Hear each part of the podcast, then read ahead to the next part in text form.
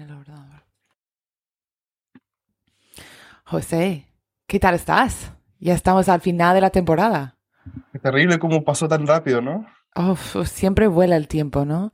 Sí. Y yo estaba pensando, bueno, tú también, porque hemos practicado mucho fuera de, este micrófono, fuera de este podcast, ¿no? De que hemos aprendido un montón en cada temporada y nos gustaría dar un poco de nuestras reflexiones, en particular cómo nuestros invitados nos han ¿no? traído esos objetos tan maravillosos, pero como también sus propias propias pláticas sobre los objetos nos han generado nuevas ideas y reflexiones.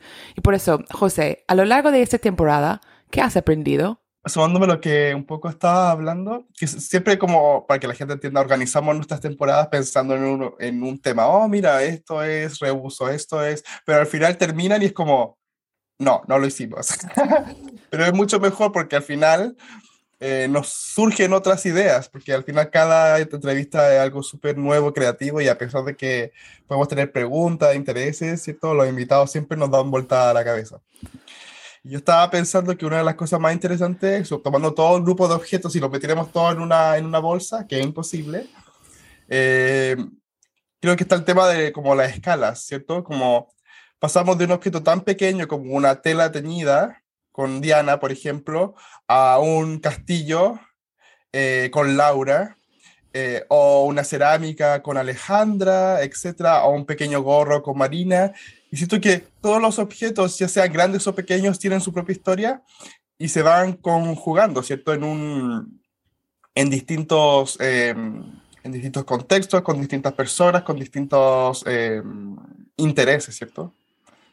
Sí, es que me recuerda un poco de, de, un texto que hemos leído, bueno, muchos, no todos, pero de Dana Liebsen y Carolyn Dean, que se llama Hybridity and its Discontents, porque lo que yo estaba pensando mucho cuando tú dices esto de que, de escalas de, de tamaño, pero también de escalas dentro del propio objeto, ¿no? y cada investigador nos ha mostrado eh, los componentes del objeto, ¿no? Que, que, a veces a los propios ojos no, no somos capaces de entender lo maravilloso que es el objeto. Si pensamos en la cerámica blanca de Sol que nos ayudó a entender la, la cultura a cajamarquina, o también si pensamos en eh, la figura de Chacmul, que ya aprendimos que es un nombre compuesto, ¿no? Que, que, viene de otros siglos y por eso como hay cosas que a lo mejor podemos ver, pero necesitamos gente como esos investigadores ah, para hacer, ¿no? Eh, vislumbrar más hacia adentro de, de los componentes de cada uno de esos objetos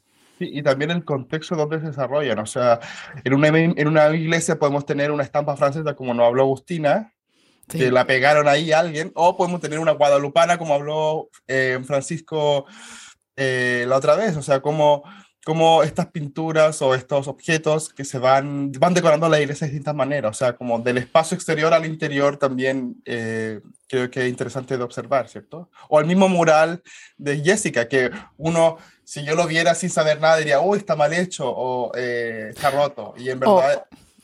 ¿Por qué lo han dejado así? pero en verdad tiene el objetivo de visibilizar las distintas capas y la historia propia de, de ese convento, ¿cierto? Sí, sí, sí, sí, sí. Sí, luego pensamos que que también necesitamos nuevas tecnologías para, para entender esos objetos, ¿no? Y hasta la tecnología de, de nuestro último episodio, ¿no? Sí, sí. Aparato galvánico. Y por eso como pensamos en que nos arrodeamos con objetos tanto en los espacios uh, públicos, ¿no? Como las iglesias, privados, como las casas y también en nuestros propios cuerpos, ¿no? Que esos objetos también se ponen encima de nuestros cuerpos. Sí, sí, y como interesante cómo se dan eh, conjugando distintos medios. Por ejemplo, me acuerdo mucho que, em, bueno, en Instagram no está la foto del aparato galvánico en sí, sino que está la foto de, de la publicidad. Había mucha publicidad y se le otorgaba distintas características, ¿cierto? Que un poco lo que pasaba también con el retrato de plantas de María Lumbreras, ¿te acuerdas? Como estas plantas nuevas, exóticas, en un siglo totalmente distinto, pero con una idea del mira, eh, existen, se pueden utilizar, eh, son de esta forma, se utilizan de esta forma, etc. Sí. Bueno, muchas gracias también por habernos escuchado. Eh, cada uno de los objetos ha recibido una gran cantidad de, escuchas, así que estamos muy contentos por la entrevista, pero también por ustedes. Así que eso, muchas gracias. Sí, yo también comparto todo mi agradecimiento con todos por, por habernos escuchado toda esta temporada y, y nosotros estamos en marcha uh, ya desarrollando unas actividades por esos meses que tenemos entre esa ter tercera temporada y la cuarta, porque vamos a tener una cuarta temporada. Uh -huh. sí. Nos renovaron, no sé quiénes. El, sí, el, destino. El destino, con nuevos objetos, nuevas entrevistas y, y, nuevas ideas, ¿no? Cruzando tanto el Atlántico como, como todo el resto de, del mundo, porque hemos visto en esta temporada que, que hay que eh, ampliar nuestros conocimientos desde los tiempos más remotos hasta los espacios también más remotos, ¿no?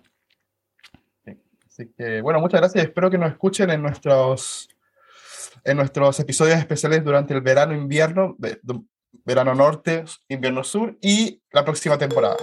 Sí. Muchas gracias. Nos vemos. Nos vemos. Chao.